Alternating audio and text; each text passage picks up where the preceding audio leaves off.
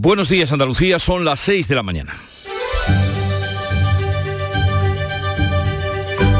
Despierta tu mente, descubre la realidad. En Canal Sur Radio, La mañana de Andalucía con Jesús Vigorra.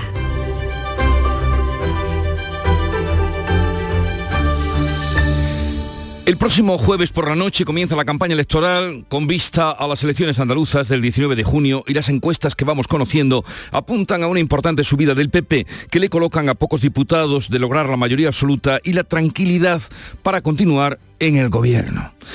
La última encuesta la conocíamos este martes, la conocíamos este lunes, quiero decir, ayer, y era la del Centro de Estudios Andaluces, que otorga el PP entre 47 y 49 escaños. El PSOE de Juan Espada sostendría entre 31 y 32, frente a los actuales 33. La encuesta consolida la tendencia ascendente del Partido Popular con más del 39% de los votos. De esta forma, los populares sumarían más diputados que toda la izquierda junta. Vox subiría de 11 a los 21-23 que lo otorga el sondeo y Ciudadanos caería hasta uno dos escaños con menos del 5% de los votos.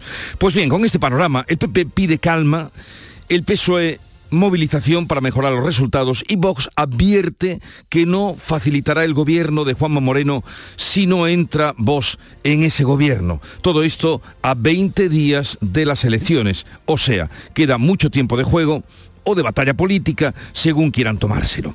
Pero al margen de la contienda política andaluza, la Unión Europea acuerda el veto parcial al petróleo ruso y desbloquea el sexto paquete de sanciones a Moscú. Solo tres países, Hungría, República Checa y Eslovaquia, podrán seguir abasteciéndose del crudo que llega por el oleoducto y queda prohibida la compra del que viene por vía marítima, a lo que supone, lo que supone dos tercios del total. El objetivo es dejar de financiar la guerra de Putin e imponerle un castigo comercial mientras que la Unión Europea, por otra parte, acuerda ayudar a Ucrania con 9.000 millones de euros más. Y en el mercado nacional, pues ya saben, el IPC ha subido hasta el 8,7%, nos dicen que los carburantes y los alimentos encarecen la cesta de la compra, la inflación repunta cuatro décimas y desborda así las previsiones del gobierno. Verán, para que se hagan una idea, de los más de 200 productos que componen la cesta de la compra, casi 100 crecieron ya en marzo por encima del 4%, cuando al inicio del curso, o sea, en septiembre, apenas eran 20. La luz no está detrás de este incremento, nos dicen, pero hoy vuelve a subir, se paga a 213 euros el megavatio hora, o sea, 7 euros más que ayer.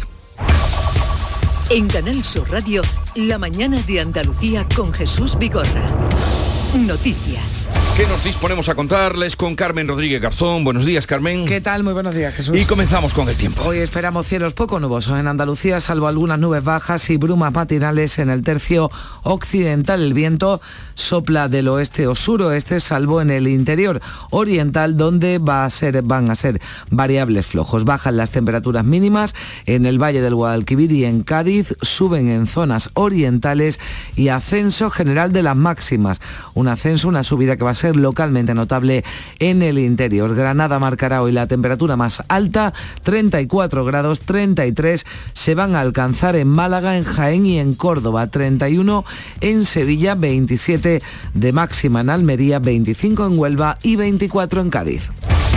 Pues a tres días del inicio oficial de la campaña de las elecciones andaluzas del 19 de junio, la encuesta realizada por el Centro de Estudios Andaluces deja al PP a seis diputados de la mayoría absoluta. Este sondeo otorga al Partido Popular de Juanma Moreno más del 39% de los votos y esto se traduce en entre 47 y 49 escaños. El PSOE de Juan Espadas obtendría, según este estudio, entre 31 y 32 y se quedaría a 15 puntos de los populares. Si sumaran los socialistas con las fuerzas a su izquierda, izquierda se quedarían en una horquilla de entre 37 y 38 escaños, por lo que el PP superaría solo a toda la izquierda. Vox subiría de 11 parlamentarios que tiene actualmente a los 21-23 que le otorga el sondeo y Ciudadanos caería hasta uno o dos escaños, con menos del 5% de los votos. El PSOE llama a dar la vuelta a las encuestas como a un calcetín. El PP celebra los datos, pero llama también a la prudencia para no caer en un exceso de confianza. Juan Espada, el candidato socialista, resta en cualquier caso credibilidad al sondeo del Centra porque considera que el organismo está manipulado por el gobierno del Partido Popular. Nada está decidido, decía Espadas anoche en Málaga. Con uno de cada tres andaluces sin decidir aún a quién va a votar, está claro que el resultado bueno, pues se, verá esa noche. ¿no? Por tanto, yo creo que la responsabilidad de los partidos políticos es ofrecer en nuestras propuestas es que los ciudadanos puedan analizar también y hacer un balance de gestión el candidato del Partido Popular a la reelección, Juanma Moreno, con cautela confía en que los resultados del próximo 19 de junio le permitan gobernar en solitario. Hasta que no se abran las urnas no sabremos el resultado. Pero evidentemente la tendencia lo que dicen es que se puede gobernar en solitario, que nosotros y que yo podría gobernar en solitario y lo segundo, que una mayoría de ciudadanos está satisfecha con la gestión y que quiere que sigamos avanzando en Andalucía, transformando Andalucía y cambiando Andalucía en los próximos cuatro años. Ciudadanos recuerda que las encuestas ya fallaron antes con ellos. Por Andalucía habla de tendencia preocupante de los sondeos, pero consideran que hay tiempo de revertir la situación. Vox advierte de que solo apoyará la investidura de Moreno si entran en el gobierno. Sigue activo, aunque estabilizado, el incendio del cerro de San Miguel en Granada. El fuego ha arrasado más de 170 hectáreas. Las labores de extinción continúan ahora centradas en perimetrar la zona para evitar que los rescoldos puedan alcanzar otros terrenos que se han salvado de las llamas. Hoy podrían pasar ya a disposición judicial la pareja de jóvenes acusados de provocar con una barbacoa ese incendio que recordamos se declaraba muy cerca del Albaicín y el Sacromonte. Los vecinos se quejan de las acampadas en esta zona tan sensible. Mañana miércoles el ayuntamiento ha convocado una reunión para evaluar los daños y reforestar la zona. Se confirma la naturaleza machista del crimen de Tomelloso. En Ciudad Real, una mujer de 43 años ha sido asesinada por su pareja en el restaurante en el que trabajaba. La encontró su hijo con varios golpes mortales. Su pareja y presunto asesina parecía ahorcado ayer en un paraje próximo. Además, otra mujer de 43 años permanece en estado crítico tras ser agredida por su marido en Carballo, en La Coruña. Hoy pasa a disposición judicial el presunto autor del asesinato machista ocurrido en Benajaraf, en Vélez, Málaga. Se trata de la pareja de Eva de 50 años que fue apuñalada el pasado domingo, ya ingresado además en prisión el hombre detenido por asesinar a su mujer en Tijola, en Almería, el pasado viernes. En 2021, 47 mujeres fueron asesinadas en España a manos de sus parejas o exparejas, 8 de ellas en Andalucía y en estos cinco meses de 2022 ya han sido asesinadas 18 mujeres en nuestro país, 4 aquí en Andalucía. Y mientras tanto sigue la escalada de precios. Según el dato adelantado del IPC de mayo, la inflación sube cuatro décimas y se sitúa en el 8,7%. Los precios han subido en el mes de mayo y truncan las expectativas de una caída progresiva de la inflación. Habrá que esperar a ver qué pasa en junio y cómo puede influir en el IPC la anunciada rebaja de la luz. De momento, la inflación interanual ha subido cuatro décimas, como dice, se queda en el 8,7%, pese a la bonificación de la gasolina, ha sido la subida de los precios de los carburantes y también el de los alimentos y bebidas los culpables de esa subida del IPC. Los datos definitivos se publicarán el 10 de junio. Los líderes de la Unión Europea han acordado a última hora de esta noche, ya madrugada, prohibir más de dos tercios de las importaciones de petróleo de Rusia, Rusia, el que llega por barco y no por oleoducto. Es un veto, por tanto, parcial y no total al crudo ruso para contentar a Hungría, que se oponía desde el principio a prescindir de combustible ruso por su alta dependencia. La excepción es también para Chequia y Eslovaquia. Solo estos tres países van a seguir recibiendo petróleo por tierra. La presidenta de la Comisión Europea, Ursula von der Leyen, se felicita es un gran paso adelante el que hemos dado hoy, porque ya nos habíamos deshecho del carbón y esto ya era muy difícil. Ahora tenemos un acuerdo político sobre cómo eliminar el petróleo en un marco de tiempo claro. En deportes, el Almería ya tiene en su poder el trofeo de campeón de la categoría de plata, algo que nunca antes había logrado. Luis Rubiales, presidente de la Federación Española de Fútbol, le hacía entrega de la Copa en la Asamblea General que se celebraba ayer en la ciudad de fútbol de Las Rozas, donde ya están concentrados los futbolistas de la selección española de cara a sus próximos compromisos internacionales. El plantel dirigido por Luis Enrique encara dos semanas en las que se va a enfrentar a Portugal, República Checa en dos ocasiones y también a Suiza. El primer partido será será el jueves en Sevilla, en el Benito Villamarín. Y con la marejada que ha creado la venta de Diego Carlos al Aston Villa, el Sevilla se ve inmerso en otra operación que podría marcar su mercado, la marcha de Cundé al Chelsea. Enseguida entramos a contarles estas noticias, pero vamos a ver cómo refleja el día, la actualidad, los periódicos que ya he repasado y visto. Beatriz Galeano, buenos días. Buenos días, pues Rusia y la OTAN hoy en la portada de toda la prensa nacional. En el país, la Unión Europea alcanza un pacto para el embargo del petróleo ruso. Los 27 han llegado a un acuerdo, lo han hecho esta noche para cortar el suministro del crudo por barco. Supone dos tercios del total, pero no el de los oleoductos. También dice el país, el rey llama a la OTAN a cuidar su flanco sur.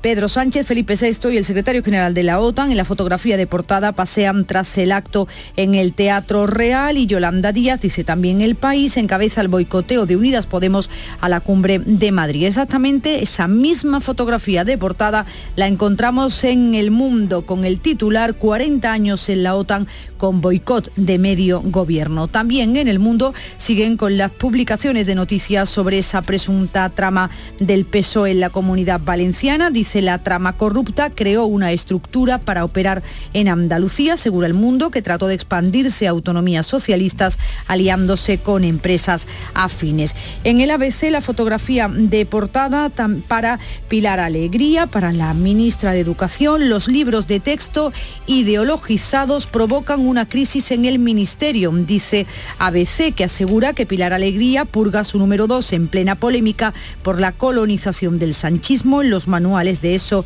y bachillerato y en la fotografía de portada un recorte de prensa que aparece en uno de los, eh, de los libros, en una de las editoriales que habla sobre la democracia. Se trata de un recorte de prensa del Diario de Córdoba de 2021.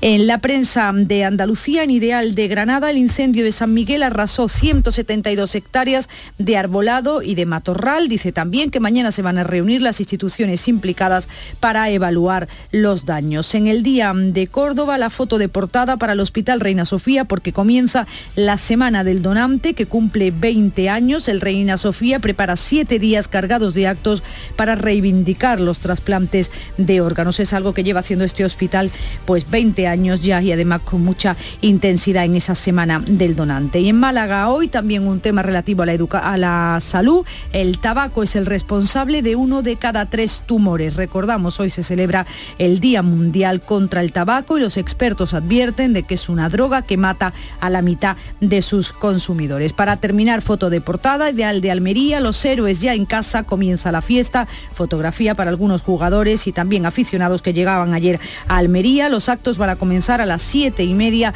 van a estar en la alcaldía, en la Plaza de las Velas y la fiesta final a partir de las 10 de la noche en el Estadio de los Juegos Olímpicos. Luego tendremos ocasión de hablar de ese programa de actos en Almería precisamente con el alcalde de la ciudad a partir de las 8 de la mañana.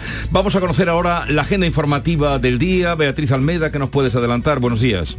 Buenos días, pues hoy será noticia esto que acabamos de oírle a Bea, el Día Mundial sin Tabaco, día de advertencias y de consejos para muchos. Pedro Sánchez participa por la mañana en la cumbre extraordinaria europea y por la tarde en la reunión de los socialistas europeos. Y como no está hoy en España, será la vicepresidenta Nadia Calviño quien presida el Consejo de Ministros. Alberto Núñez Feijó asiste al Congreso de los Populares en Rotterdam. Y en Andalucía hay Consejo de Gobierno que va a aprobar la oferta de empleo público para estabilizar a los contratados temporales de la Junta. Prevé también dar luz verde al plan para prevenir los efectos de las temperaturas excesivas y a la primera estrategia de conciliación en Andalucía. En Málaga se movilizan varios sindicatos en demanda de una mayor dotación de personal y en defensa del Servicio de Protección de Menores de la Junta y ríos de peregrinos se ponen en camino desde distintos puntos para confluir en el Rocío. Las hermandades de la provincia de Cádiz comienzan a cruzar en barcazas el Guadalquivir en bajo guía para adentrarse en Doñana y llegar a la aldea atravesando uno de los caminos más privilegiados porque hay caminos y caminos.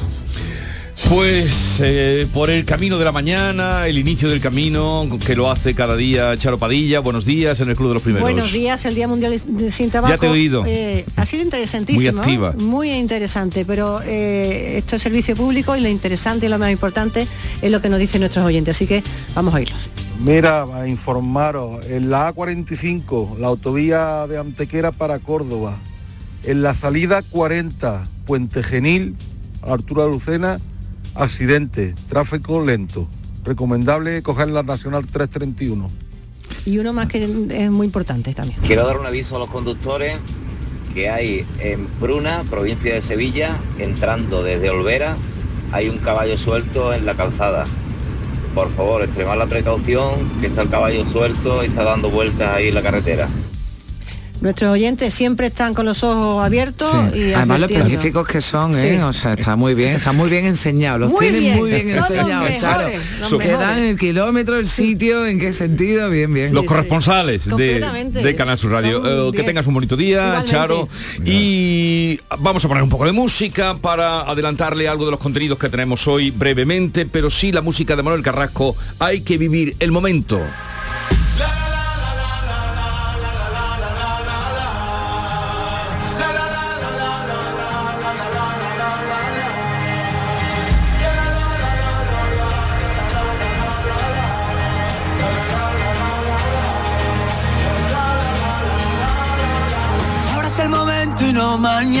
Que empiece de nuevo la función.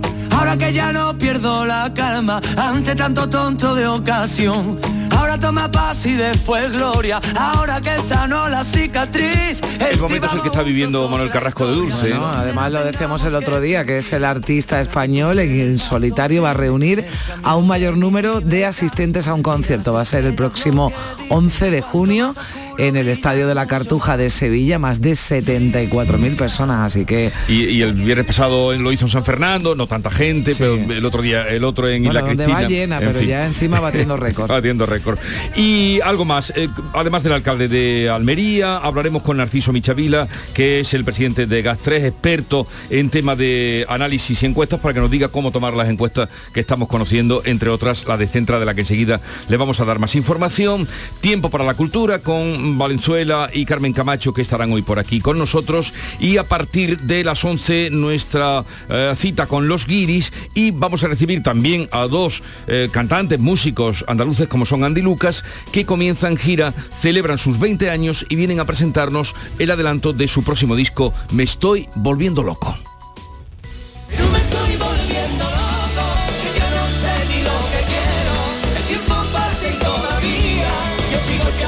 Así es que estarán con nosotros a final del programa. Ahora sigue la información en Canal Sur Radio.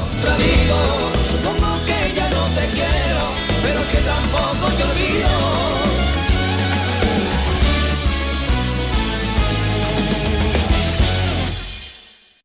El 19 de junio de 2022 son las elecciones al Parlamento de Andalucía.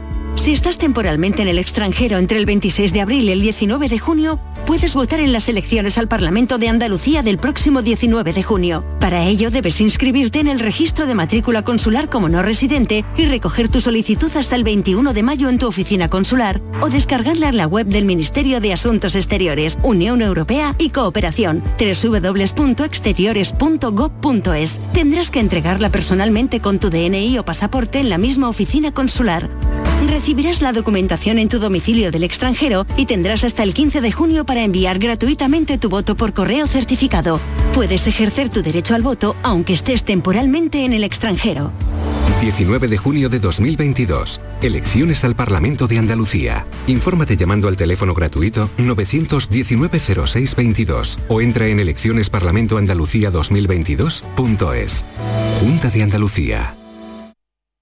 Mano de santo limpiar la ropa, mano de santo limpiar salón, mano de santo y en la cocina, en el coche, en el watercloak, mano de santo para el hotel, mano de santo para el taller, mano de santo te cuida, mano de santo te alegra la vida, mano de santo, mano de santo, ponte a bailar y no limpies tanto, mano de santo, mano de santo, ponte a bailar y no limpies tanto. Seguramente el mejor desengrasante del mundo. Pruébalo.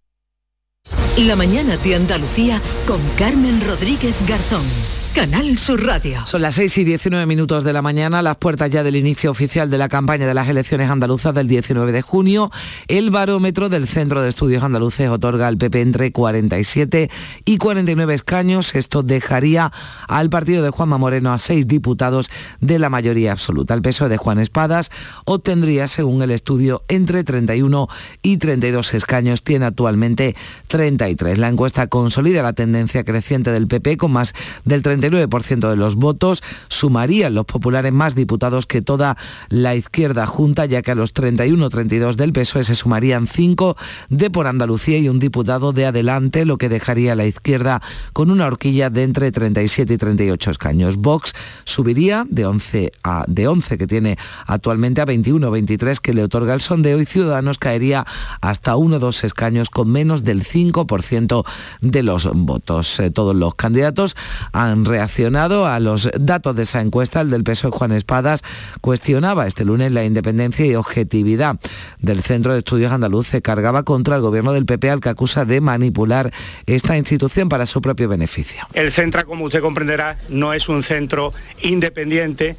La derecha y en particular el señor Bendodo hizo del Centro de Estudios Andaluces su cortijo, en este caso su laboratorio, para orientar a la opinión pública andaluza. Como usted comprenderá, el Partido Socialista desgraciadamente sabe que ese centro ya no es un centro que dé información veraz a los andaluces y andaluzas. Juanma Moreno pide prudencia, dice que las encuestas apuntan a la consolidación del cambio en Andalucía, pero quiere evitar un exceso de confianza porque reconoce que el PSOE cuenta con una gran maquinaria electoral. Lo mejor señala es que hace posible el objetivo de gobernar en solitario, pero llama a la participación porque dice Andalucía se juega mucho el próximo 19 de junio. Aquí, aquí lo que nos jugamos es el modelo si seguimos invirtiendo más en sanidad, si seguimos invirtiendo más en educación, si seguimos ah, por, las políticas sociales, si seguimos transformando Andalucía, si seguimos avanzando. O sea, nos lo jugamos todo porque el gobierno autonómico tiene mucho que ver con nuestra calidad de vida y con nuestro progreso. Desde Ciudadanos se muestran convencidos de que remontarán los pésimos resultados que les otorgan las encuestas de cara al próximo 19 de junio. Marta Bosquet confía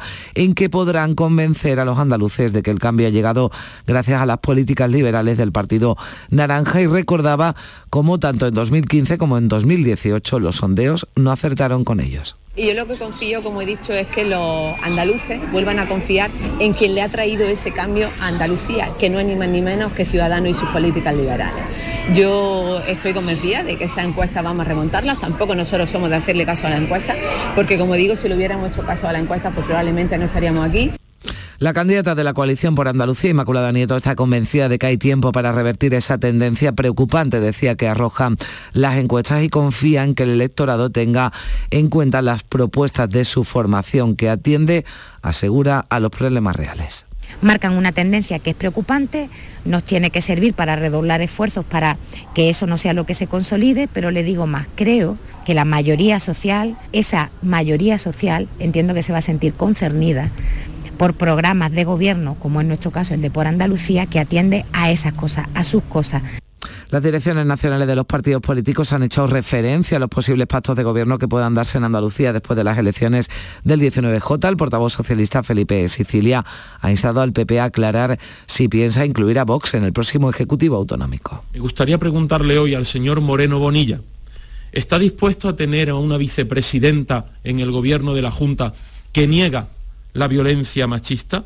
que niega la existencia de este problema. Desde Vox, su portavoz Jorge Buxade cuenta con tener influencia suficiente en las políticas que realice el próximo gobierno andaluz, del que espera formar parte. Desde el gobierno, si el Partido Popular sigue insistiendo en esa idea de que va a desarrollar política, ideas opuestas al programa de Vox, se va a encontrar con un no rotundo cada vez que lleve una iniciativa al Parlamento de Andalucía. Desde el Partido Popular, Elías Bendodo mantiene su confianza en contar con una mayoría suficiente como para gobernar en solitario. Una mayoría amplia que le permita dar tranquilidad al conjunto de los andaluces. Por tanto, una mayoría amplia que permita un gobierno fuerte, estable, insisto, que permita dotar de tranquilidad al conjunto de los andaluces. Hoy podrían pasar a disposición judicial la pareja de jóvenes de 23 y 19 años acusados de provocar con una barbacoa el incendio declarado el domingo en el Cerro de San Miguel en Granada. Se han quemado más de 170 hectáreas de árbola de matorral. Los vecinos se han quejado de las acampadas en esa zona tan sensible. De momento el fuego aún no se ha dado por controlado. Los, los efectivos del servicio antiincendios han perimetrado la zona de mayor riesgo para crear una vera de seguridad que evite que los rescoldos empujados por el viento puedan saltar hacia la zona que no ha sido alcanzada. Y hablamos también de la última víctima de la violencia machista en España, esa mujer de 43 años asesinada este domingo en el restaurante en el que trabajaba en Tomelloso, en Ciudad Real. Su pareja y presunto asesino aparecía ahorcado ayer en un paraje próximo. Otra mujer está en estado crítico tras ser agredida por su marido en el municipio coruñés de Carballo y aquí en Andalucía. Hoy pasa a disposición judicial el presunto autor del asesinato machista ocurrido en Benajaraf, en Vélez Málaga. Se trata de la pareja de Eva, de 50 años, que fue apuñalada el pasado domingo. Ya ingresado en prisión el hombre detenido por asesinar presuntamente a su mujer en Tíjola, en Almería, el pasado viernes. Y los precios, hablamos ya del IPC, de ese dato adelantado del IPC del mes de mayo, los precios han subido y truncan las expectativas de una caída progresiva de la inflación. Habrá que esperar a ver qué pasa en junio, cómo puede influir en el IPC la anunciada rebaja de la luz, pero de momento la inflación interanual ha subido cuatro décimas y se queda en el 8,7%. El Ejecutivo reitera que irán bajando los precios, aunque sin descartar oscilaciones en verano. La ministra de Industria, Reyes Maroto, avanza que se van a extender las medidas aprobadas en el Plan Nacional de Respuesta a las consecuencias de la guerra en Ucrania. En estos momentos estamos analizando la eficacia para tomar la mejor decisión y que realmente eh, eso se traslade, como digo, a minimizar el impacto de la inflación y sobre todo a mantener las rentas de familias y mejorar la competitividad de las empresas. Reclaman medidas más contundentes los eh, sindicatos. El líder de comisiones ha dicho que lo más relevante es que la inflación subyacente, aquella que descuenta los precios energéticos y los productos frescos, se ha elevado casi hasta el 5%. Unai Sordo ha afeado al empresariado español la falta de corresponsabilidad frente a esa subida de precios. Las empresas en España están salvaguardando sus beneficios y sus excedentes a costa de encarecer la cesta de la compra Hoy el precio de la luz vuelve a superar los 200 euros, lo hace por segundo día consecutivo. Pagaremos a 213 euros al megavatio hora, un 3,5% más que ayer lunes. Y los líderes de la Unión Europea han acordado a última hora de esta noche prohibir más de dos tercios de las importaciones de petróleo de Rusia. El que llega por barco y no por oleoducto a final de año será del 90%. Es un veto, por tanto, parcial, no total al crudo ruso para contentar a Hungría y a su presidente Orbán, que se ha opuesto desde el principio a prescindir del combustible ruso por su alta dependencia. Una excepción que también eh, se mantiene para República Checa y Eslovaquia. Solo estos tres países seguirán recibiendo petróleo por tierra. Satisfacción del presidente del Consejo Europeo, Charles Michel, dice que se corta así una importante fuente de financiación de la guerra. Hemos decidido tomar las medidas adecuadas. Por un lado, somos claros y sancionamos a Rusia. Por el otro, tenemos en cuenta la seguridad del suministro.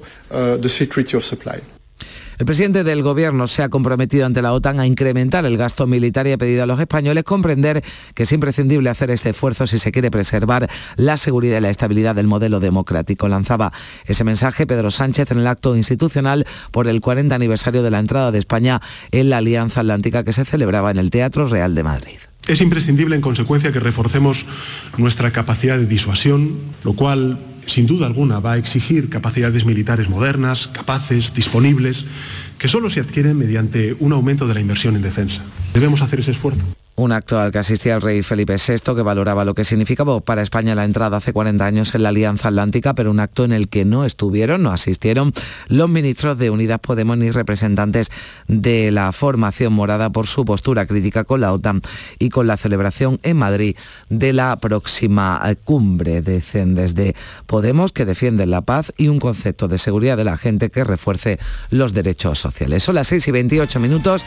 Vamos ya con un avance de la información del deporte que nos trae Antonio Camaño. ¿Qué tal? Buenos días. Hola, ¿qué tal? Muy buenos días. Almería sigue de fiesta y no es para menos después de que el conjunto rojo y blanco consiguiera el ansiado ascenso en Butar, que lo lleva intentando más de siete años y ha firmado la mejor temporada de su historia consiguiendo el título de segunda división. Un título en forma de copa que recibió en el día de ayer de manos del presidente de la Federación Española de Fútbol, Luis Rubiales, le hizo entrega de la copa como campeón en la Asamblea General que se celebró en Las Rozas. También el presidente de la Junta de Andalucía, Juanma Moreno, ha querido felicitar a la Almería. Es verdad que era un sueño, porque no es fácil salir de lo que llaman el pozo de la segunda división, y eso es lo que se ha conseguido, hacer un sueño realidad.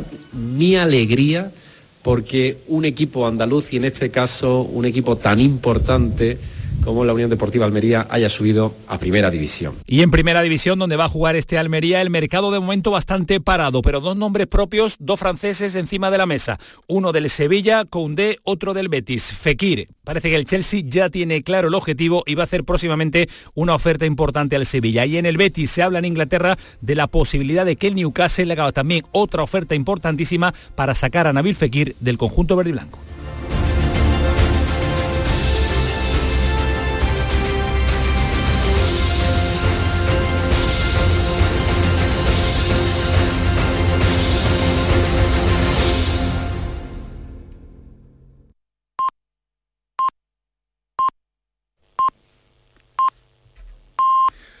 Andalucía son las seis y media de la mañana. La mañana de Andalucía con Jesús Vigorra. Y a esta hora vamos a dar cuenta en titulares de las noticias más destacadas que les venimos contando desde primera hora con Carmen Rodríguez Garzón. El Partido Popular se acerca a un gobierno en solitario en Andalucía, superaría al PSOE y sumaría más que toda la izquierda, según el barómetro del Centro de Estudios Andaluces, el equivalente al CIS español. Los populares no necesitarían pactar con Vox, partido que doblaría sus escaños. Los socialistas obtendrían 32, 6 las dos coaliciones de izquierda y entre 1 y 2 ciudadanos. 170 hectáreas de terreno forestal ha calcinado el incendio del Cerro de San Miguel en Granada, capital, que está ya estabilizado. 47 bomberos trabajan en su extinción y vigilan y refrescan los puntos calientes. Todo apunta a una negligencia de dos jóvenes excursionistas que encendieron un fuego. Ambos están detenidos. Se confirma la naturaleza machista del asesinato de una mujer en Tomelloso, Ciudad Real. María Luisa tenía 43 años, la encontró su hijo en el restaurante donde trabajaba. Su expareja se ha ahorcado. Otra mujer de 43 años permanece en estado grave tras recibir una brutal paliza de su marido en Carballo, en La Coruña. Hoy pasará a disposición judicial el acusado de matar a Eva María, de 50 años, en Benajará, en Vélez Málaga el domingo. Y ha entrado en prisión el sospechoso de asesinar a su mujer, a Maite, también de 50 años, en Tíjola, en Almería, el pasado viernes. Los trabajadores transfronterizos pueden cruzar desde hoy las fronteras de Ceuta y Melilla con Marruecos. Esta medianoche ha comenzado la segunda fase de la reapertura gradual acordada entre Madrid y Rabat después de 26 meses de cierre. Habrá más controles y vigilancia para evitar la economía sumergida. La Unión Europea acuerda el veto parcial al petróleo ruso, desbloquea el sexto paquete de sanciones a Moscú y aprueba la entrega de 9.000 millones de euros a Ucrania. Solo Hungría, República Checa y Eslovaquia seguirán abasteciéndose del crudo que llega por oleoducto. Queda prohibida la compra del que viene por vía marítima, lo que supone dos tercios del total. El objetivo es dejar de financiar la guerra a Putin e imponerle un duro castigo comercial. Los carburantes y los alimentos encarecen la cesta de la compra en mayo. La inflación repunta cuatro décimas hasta el 8,7%. Esta vez la luz no ha influido en el incremento, pero hoy vuelve a subir. Se paga 213 euros el megavatio hora. Son 7 euros más que ayer. España confirma 120 casos positivos de viruela del mono, 22 más que el pasado viernes. Andalucía suma 4 y mantiene otros 19 en investigación. Y dos hospitales de Sevilla y Granada se van a encargar ya de analizar las muestras para agilizar así el diagnóstico. La romería del Rocío está en marcha. Las hermandades gaditanas comienzan a cruzar el Guadalquivir en barcazas por Sanlúcar para adentrarse en Doñana. 12 inician el camino desde Sevilla y se suman a las que ya caminan hacia la aldea. Como siempre, el responsable del PAN, Romero, pide precaución para evitar incendios forestales. A lo largo de la mañana y en el transcurso del programa vamos a conectar con algunos pasos, en concreto ese de Sanlúcar, para eh, dar cuenta de cómo van los caminos hacia el Rocío. Y hoy el santoral nos remite a San Félix, eh, era un hombre pobre, muy pobre, familia desestructurada, a los 10 años quiso ingresar en el convento, le dijeron que dónde iba, que no sabía ni leer ni escribir, al final lo admitieron en Nicosia, de ahí San Félix de Nicosia, donde fue encargado de pedir limosna, todos los días recorría las calles de los ricos pidiéndole dinero, un poco como Santa Ángela de la Cruz y llevó una vida que fue luego premiada con eh, la santidad. Y en el, en fin, en la efeméride de hoy vamos a dos nacimientos. Uno de hace ya años, 1940, tal y como hoy nacía Alfonso Guerra González, político, vicepresidente del gobierno, 82 años cumple. Revolucionario fue el Quijote. Ese fue una obra tan importante que cambió la literatura para su época y para todas las épocas. Yo siempre acostumbro a decir que cuando Cervantes escribe el Quijote, se adelanta a todos los hallazgos que la literatura universal va a tener posteriormente. Eh, y eso a mí me lo han confirmado grandes autores. El pasado domingo ingresaba en la Real Academia de las Buenas Letras, que por cierto le daba la réplica a Alfonso Lazo, hablando de Machado, de Antonio Machado. Felicidades. Y también tenemos que felicitar hoy a Pablo Alborán, que nació tal día como hoy, pero de 1989, así pues cumple 33 añitos. Eh, en fin, ya saben ustedes de su obra y, canciones. y solamente tú todo empezó con el tú y tú y tú. con esta canción, además fue a través de internet y ya después, bueno, pues en las salas de conciertos que llenaba, antes hablábamos de Manuel Carrasco, pues Pablo Alborán no se queda corto, donde va también, pues llena y triunfa. Dos artistas muy vinculados, eh, los dos muy vinculados a Canal Fiesta Radio, muy muy vinculados desde su nacimiento. Bien, y la cita del día la entresaqué leyendo ayer una entrevista a Norma Leandro, que es esa actriz directora que todo el mundo reconoce en cuanto que decimos El hijo de la novia, por ejemplo. Mm. Eh, estrenaba hace dos días, o va a estrenar en próximos días, El vuelo de la mariposa, su última película. Y en una entrevista que le hacían en La Vanguardia decía, vive con alegría sin molestar a nadie y sin que te molesten y estate con la gente que quieres una buena bueno como consejo estupendo. Vive con alegría que se pueda siempre que se pueda sin molestar a nadie. y sin que te molesten y estate con la gente que quiere. Bien vamos a la segunda entrega de la prensa la lectura de prensa de Beatriz Galeano.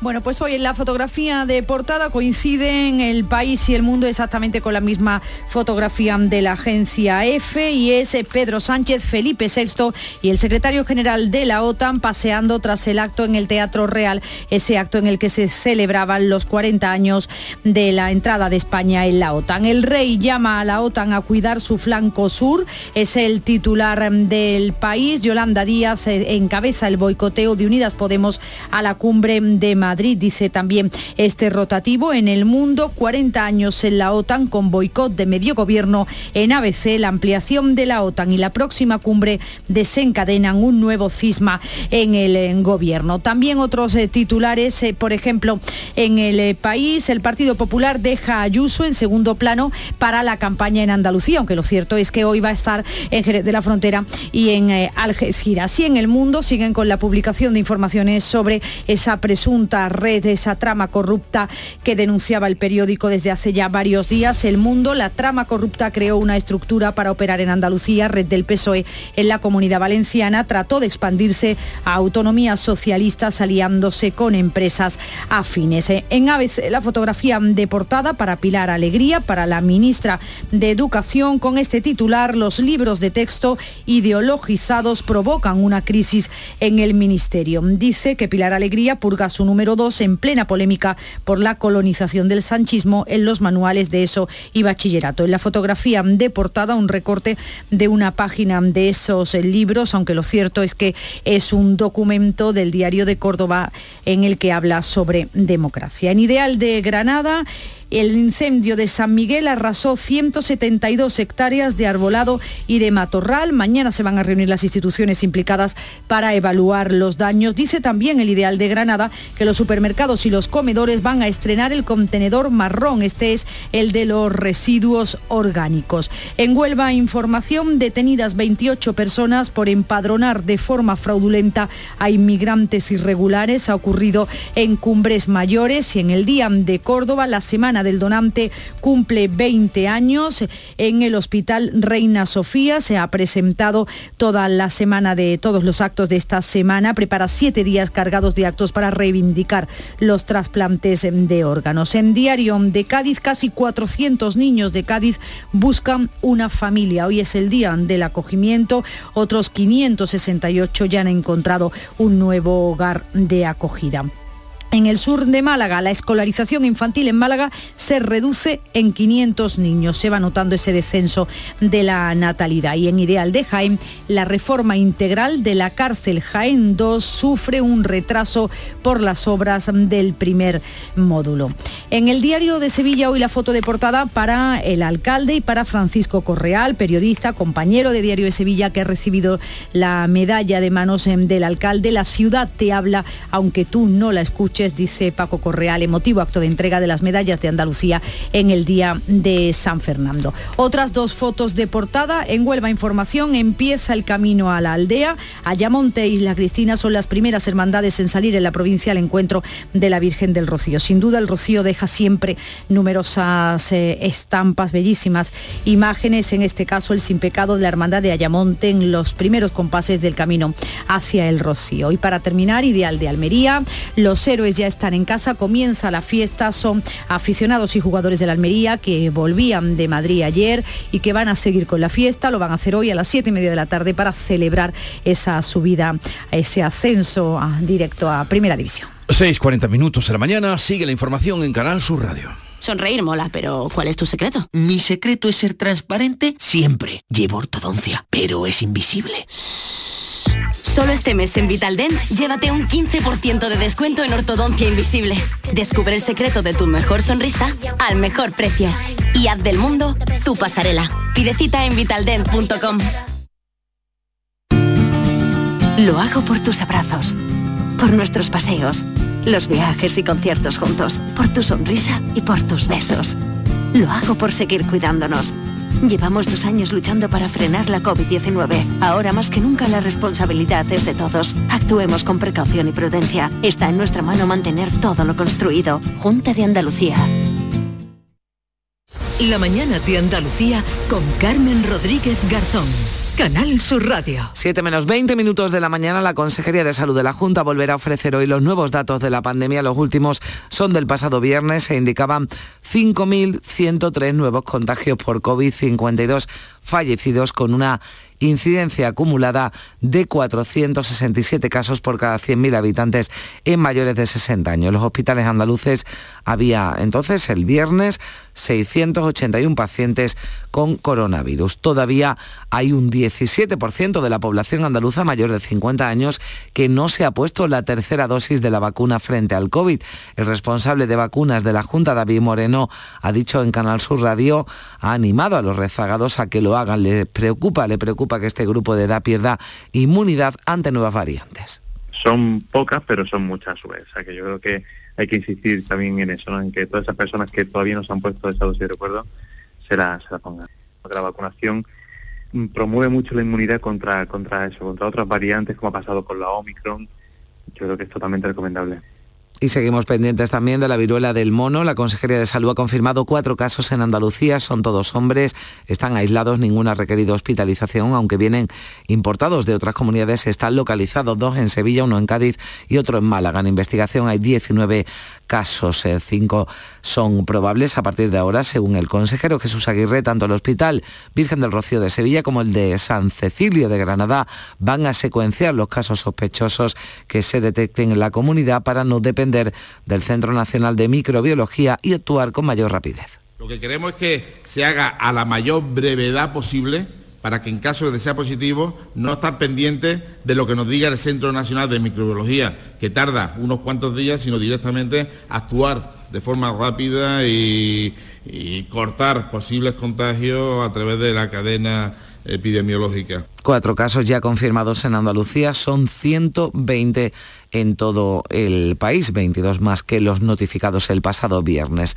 Y más cosas, los trabajadores transfronterizos pueden cruzar desde hoy las fronteras de Ceuta y Melilla con Marruecos. Esta medianoche ha comenzado la segunda fase de la reapertura gradual acordada entre Madrid y Rabat después de 26 meses de cierre. Los transfronterizos son marroquíes que pueden acceder a Ceuta y Melilla por su permiso de trabajo, pero sin posibilidad de pernoctar, por lo que deben regresar a su país antes de que finalice el día. Son en su mayoría del hogar y también trabajadores de la construcción. Hoy se reúne el Consejo de Gobierno, es martes en el Palacio de San Telmo, va a aprobar la oferta de empleo público para estabilizar a los contratados temporales de la Administración General y también educativa. Prevé dar luz verde al plan para prevenir los efectos de las temperaturas excesivas sobre la salud y también a la primera estrategia de conciliación en Andalucía. Por su parte, el Consejo de Ministros, que también se reúne los martes, va a aprobar hoy un plan estratégico de la economía social y los cuidados, dotado con 800 millones de euros, un PERTE que implica a 12 ministerios en nueve líneas de actuación. La ministra, la titular de Educación, Pilar Alegría, anunciaba este lunes que para el próximo curso todos los alumnos de FP en prácticas van a cotizar a la Seguridad Social a través de un único contrato que va a ser subvencionado por el Gobierno. Formación que cotizará a la Seguridad Social y que desde luego esa cotización a la Seguridad Social la va a financiar en gran medida el Gobierno de España para, por supuesto, que no suponga ningún problema ni para los estudiantes ni para las empresas. Creo que es un paso muy importante para consolidar esta apuesta hacia la formación profesional. Y la Junta trabaja ya estos días eh, con los centros educativos para adaptarse al nuevo bachillerato aprobado para el próximo curso escolar, un bachillerato que contará con cuatro modalidades, que será más flexible. Manuel Alejandro Cardenete, el consejero de Educación, ha dicho en Málaga que algunos centros tendrán dificultad para esa adaptación. Para dar el mensaje de tranquilidad a la familia, las matrículas van a empezar a abrirse, intentaremos que todos los centros posean la máxima información y que puedan elegir ese abanico de posibilidades. Intentaremos clarificar lo máximo para poder ayudar a los centros y que se vayan adaptando y en el caso del bachillerato general, ya digo, no todos van a poder tener la capacidad por la oferta educativa que poseen de poder implementarse.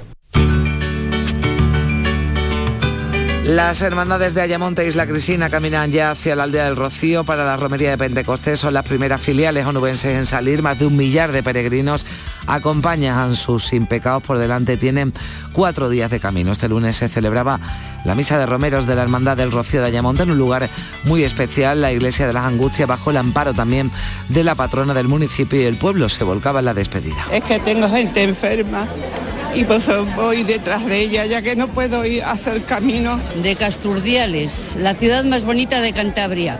Me encanta el Rocío.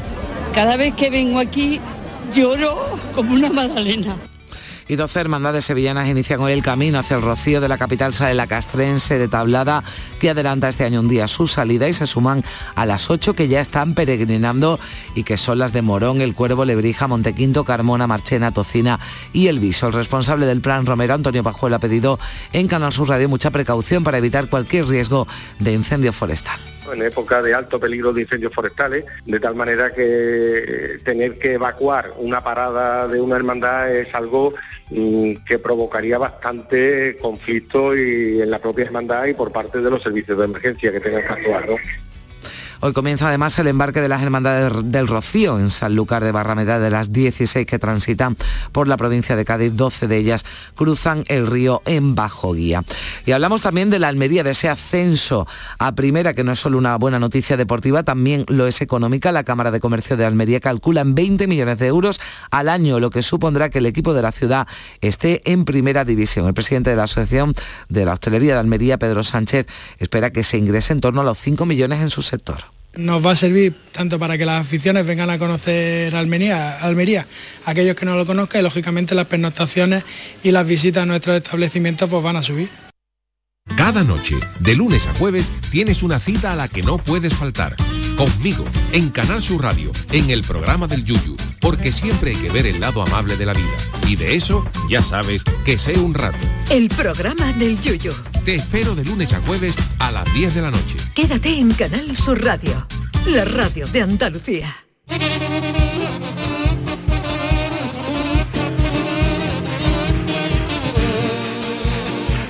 Y vamos ya hasta Cádiz para contarles cómo fue la sesión de semifinales en el Teatro Falla Carnaval de Cádiz. Soco López, ¿qué tal? Buenos días. Muy buenos días. La cuarta sesión del concurso de agrupaciones del Carnaval de Cádiz ha vuelto a dejar constancia de lo reñida que está la modalidad de las comparsas, pero hubo aplausos también y muchos al coro Tierra y Libertad de Miguel García Argüez. Hoy en la quinta función hay agrupaciones muy premiadas en los últimos años, como la comparsa de Tino Tobar, la de Quique Remolino, la chirigota de Manolín Santander y Los Renacidos, el grupo de Juan Carlos Aragón. De anoche nos vamos a quedar con los divertidos cuplés de la comparsa Los Kinkis de José Antonio Veraluque. Cuando falta cuando hace falta un experto en cuatro televisión, llaman a César Carballo porque de todo sabe gallo. De pandemia de volcanes, de la guerra y los rebrotes, del clima de economía y no saber karaoke. Que la mujer se ha acostado con los vecinos de medio bloque. La Victoria Federica. La Victoria Federica, Marichalar y Borbón tiene el pescuezo más largo de toda la historia de la nación. Cuando fue a ver al abuelo con su maraña al desierto, saliendo por la aduana, un guardia le dijo atento, la fea puede salir, pero el dromedario se queda dentro. Lo cogió por el pescuezo. Lo cogió por el pescuezo, le dio 15 tragantas y cuando se levantaba le dio la espalda una puñalada, mientras que se desangraba le arrancaba el intestino y ya después de violarlo le dio cuatro o cinco tiros. Pero qué gusto me da vivir así. El Carnaval de Cádiz avanza cada año en igualdad. En Covirán queremos seguir impulsando el talento femenino y por eso hemos lanzado micarnavalnomefalla.com, donde impulsaremos y daremos visibilidad a nuestras artistas femeninas. Covirán. Son las 7 menos 10 minutos, se quedan en Canal Sur Radio en RAI con la información local. En la mañana de Andalucía de Canal Sur Radio, las noticias de Sevilla. Con Pilar González. Hola, buenos días. El Colegio de Farmacéuticos de Sevilla celebra hoy una jornada de puertas abiertas para fomentar el abandono del tabaquismo con pruebas médicas voluntarias. Además, la Asociación Española contra el Cáncer inicia una campaña de movilización social para reclamar que se prohíba fumar en el Parque de María Luisa y en la Plaza de España. Hoy es el Día Mundial sin Tabaco. Tenemos intervalos de nubes bajas y brumas matinales en el Bajo Guadalquivir, el viento sopla del oeste o suroeste y la máxima prevista es de 33 grados en Écija 30 en Lebrija y 31 en Morón y en Sevilla. A esta hora tenemos 18 grados en la capital. Poner lavadoras a las 3 de la mañana porque gasta menos es ahorrar. Irte de vacaciones en temporada baja es ahorrar mucho. Y aprovechar los días de superahorro de Mercamueble es superahorrar. Del 16 de mayo al 7 de junio, días de superahorro con descuentos directos de 100, 200 y hasta 300 euros. Solo en Mercamueble. En Canal Sur Radio, las noticias de Sevilla. El Hospital Virgen del Rocío va a secuenciar desde hoy martes los casos de viruela del mono. Analizará los casos sospechosos en Andalucía junto con el Hospital San Cecilio de Granada. El consejero de Salud Jesús Aguirre espera así ganar tiempo para atender a los afectados. Lo que queremos es que se haga a la mayor brevedad posible para que en caso de sea positivo no estar pendientes de lo que nos diga el Centro Nacional de Microbiología, que tarda unos cuantos días, sino directamente actuar de forma rápida y cortar posibles contagios a través de la cadena epidemiológica. De momento en nuestra provincia siguen aisladas en su domicilio las dos personas contagiadas por el virus de la viruela del mono. Hay un tercero en investigación y se está a la espera de la llegada en las próximas semanas de las vacunas de la Unión Europea, que la Unión Europea va a comprar de forma centralizada. El director del plan de vacunación en Andalucía, David Moreno, ha reclamado en Canal Sur Radio celeridad en su llegada para poder contener los casos se está haciendo una compra centralizada en Europa y habla de semanas incluso, o sea que, parece que la cosa va un poco lenta. Eh, esperemos que sea lo más rápida posible porque los casos están habiendo. Eh, no es un brote de dimensiones muy altas, pero esto está habiendo casos, esto significa que el, virus está circulando y está contagiando a personas, por lo cual cuanto antes tengamos la vacuna, mejor para contener el brote. Hoy conoceremos los datos actualizados de contagios y fallecidos por el coronavirus de los últimos cuatro días. Hoy se actualizan esos datos. Y la Asociación Española contra el Cáncer en Sevilla va a solicitar que la Plaza de España y el Parque de María Luisa sean espacios libres de humo de tabaco. Se engloba dentro de una campaña de recogida de firmas en toda España para liberar de humos lugares emblemáticos de las ciudades con motivo hoy del Día Mundial sin Tabaco. Y es que el 72% de los menores está expuesto al humo y de ahí que el presidente de la Asociación de Sevilla, Jesús Maza, considere muy importante que se empiece a prohibir el tabaco en lugares como el Parque de María Luisa. Si intentamos que en aquellos espacios donde hay menores eh, pues no se fume o, no estén expuestos al humo del tabaco, estaremos dando un paso gigante, porque claro, el, tabaco es nocivo, el tabaco, el tabaco mata, pero la, cercanía a alguien que está fumando nos hace eh, tragarnos ese humo y también nos perjudica. Dejamos ya las cuestiones de salud, les hablamos del rocío porque inician hoy el camino Utrera, Lalgaba, Salteras, Valencina, también Alcalá de Guadaira, Tomares, Isla Mayor, Coria, Las Cabezas de San Juan, Albaidas, San Juan de Alnalfarache y Mairena del Alcor. Todas esas hermandades se ponen hoy de camino. También desde la capital sale la castrense de Tablada que adelanta este año un día su salida. Ya están haciendo el camino, ya han salido Carmona, Elviso, Marchena, Montequinto, Tocina, El Cuervo, Morón y Lebrija. El responsable del Plan Romero, Antonio Pajuelo, en Sevilla, ha pedido en Canal Sur Radio mucha precaución para evitar cualquier riesgo de incendio forestal porque, dice, conllevaría muchos problemas. En época de alto peligro de incendios forestales, de tal manera que tener que evacuar una parada de una hermandad es algo que provocaría bastante conflicto y en la propia hermandad y por parte de los servicios de emergencia que tengan que actuar. Por Coria han comenzado ya a pasar las primeras hermandades, casi una treintena de filiales cruzan el río. Una estampa, dice su alcalde Modesto González, para no perderse. El paso de, del Guadalquivir por Coria en, nuestra barcaza, que no mucha gente conoce, los rocieros por supuesto que sí, pues deja un, un paso de un momento en el camino de todas estas hermandades muy particular y al mismo tiempo pues visualmente maravilloso y que permite pues, que las hermandades inicien su camino quizás de la mejor manera posible. ¿no? Mañana será un día muy complicado. En Sevilla saldrán desde la capital cuatro hermandades, Macarena, Triana, El Cerro y Sevilla, El Salvador, porque adelanta su salida un día y eso además coincide con la salida también de numerosas hermandades del Aljarafe. 6 de la mañana y 55 minutos. ¿Eres de los que se desesperan cuando no carga un vídeo en YouTube? Vente a Unicable y combina nuestros servicios de fibra, móvil y televisión como quieras. En Unicable encontrarás tarifas de otro planeta. Visítanos en La Rinconada, Umbrete, Cantillana, Santiponce, La Puebla del Río, San José de la Rinconada y Alora, en Málaga. Encuéntranos en unicableandalucía.com. Recuerda, tu operador local es Unicable. Este miércoles os esperamos en el Auditorio Nissan Cartuja de Sevilla a las 7 de la tarde para disfrutar del show del Comandante Lara, en vivo y en directo. Si quieres asistir, recoge tu invitación en el propio auditorio en la calle Albert Einstein sin número, en la isla de la Cartuja, de 9 de la mañana a 2 y media de la tarde y de 4 a 6. Y recuerda, las localidades están numeradas. Date prisa, aligérate, que son gratuitas. Disfruta en directo del show del Comandante Lara con la colaboración del Auditorio Nissan Cartuja. Las noticias de Sevilla. Canal Sur Radio. Abeneguo, la filial operativa de Abengoa, ha obtenido de sus proveedores un nuevo aplazamiento de pago, ya es el cuarto, hasta el 31 de octubre, dado que ese plazo concluía hoy mismo. Y los precios volvieron a subir en el mes de mayo casi un 9% con respecto al mayo del año pasado. Es el IPC adelantado, una subida generalizada y desmesurada que se nota en el coste de los alimentos y de las bebidas no alcohólicas. En mercados y supermercados de Sevilla, los clientes lo ven así.